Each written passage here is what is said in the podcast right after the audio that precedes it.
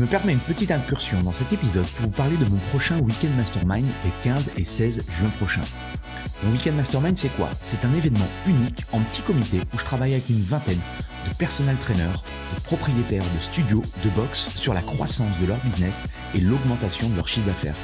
Deux jours en immersion complète pour vous partager de nouvelles stratégies marketing ou brainstormer avec d'autres professionnels et impacter positivement votre mindset et vos revenus.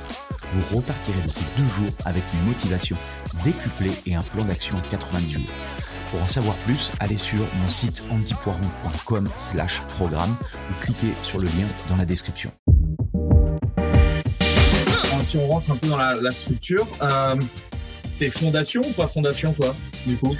Sur les, sur les cours, sur le, euh, non, j'en fais plus. J'en ai fait. Euh, j'en ai fait, j'en fais plus du tout. Ok. Euh, je comprends, je comprends les, les box dans lesquels il y en a, parce que c'est les mêmes raisons pour lesquelles j'en ai mis. mais si on n'en met plus, c'est parce qu'en fait, les fondations, c'était un vrai frein. à l'époque, personne connaissait le CrossFit. Donc, fallait apprendre un petit peu bah, à leur dire bon, voilà, la méthode, c'est ça, c'est de l'entraînement croisé, on fait du linéaire ondulatoire, euh, les neuf mouvements de base, c'est cela, il faudrait que vous les maîtrisiez avant d'aller sur les classes. Puis, on était moins bon coach, je pense aussi. Donc, en fait, euh, on avait moins de capacité à donner un peu le flow de la séance et à adapter. Et, euh, et donc, en fait, aujourd'hui, les fondations, pour moi, en tout cas, dans l'organisation des salles, elles ont plus de sens parce que ben, tu obliges les gens euh, à faire un truc qu'ils n'ont pas forcément envie de faire au départ. Que en fait, en 3 ou 5 séances de fondation, euh, ils n'ont pas du tout le temps de tout voir. En fait, c'est, c'est un faux objectif. Voilà. Mhm. Et puis que ben, on a surtout euh, vraiment une grande capacité à s'adapter. Et ça veut dire qu'en fait, s'il y a du squat clean avec la barre, aujourd'hui, tous mes coachs, euh, si c'est euh, la. Je sais pas si la personne en question a fait que trois ou moins d'une dizaine de séances, il faut pas être surpris de voir la personne en train de faire du bed clean. Hmm.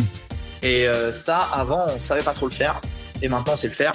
De part aussi le fait que moi, je tourne sur les box, que je sois capable d'être en soutien, et puis que bah, y ait deux coachs par salle, tu vois.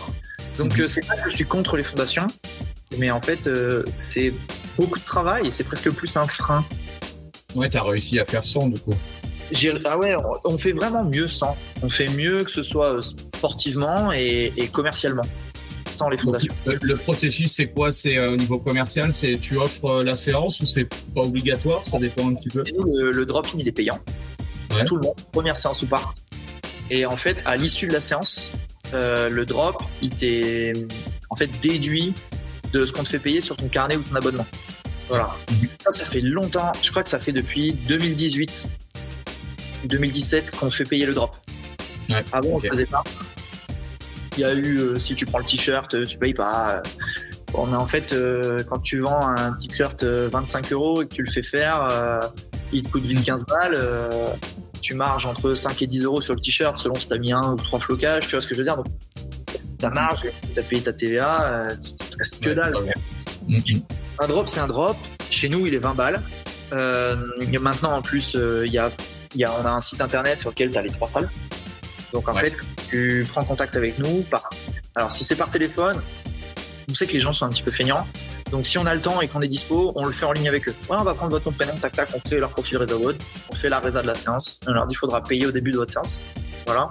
Et si, euh, si par exemple, je sais pas, ils m'envoient, moi je réponds aux mails la nuit, euh, je réponds aux mails quand je suis sur les toilettes. Euh, donc dès que je vois un mail ou un message Facebook, Instagram qui demande à prendre une résa, et eh ben en fait j'envoie un message où il y a le lien des différentes salles dedans et je leur dis cliquez ici, réservez et payez en ligne.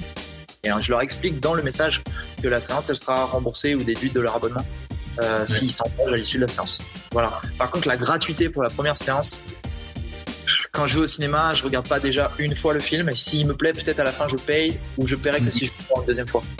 Et puis, ça évite vraiment, tu sais, tous ces escrocs de drop-in là. Donc, nous, dans la région, je sais pas, il y a peut-être 15 salles maintenant ou 16 salles. C'est-à-dire que déjà, tu peux te faire 16 fois 20 balles gratos dans l'année. Ils prennent la place des gens qui payent.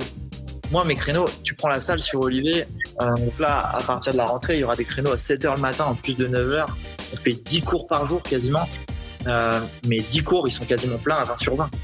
Et tu vois, là, pendant les vacances, on ferme pas, mais on a un planning réduit. Je suis à 20 sur 20 et du monde en liste d'attente.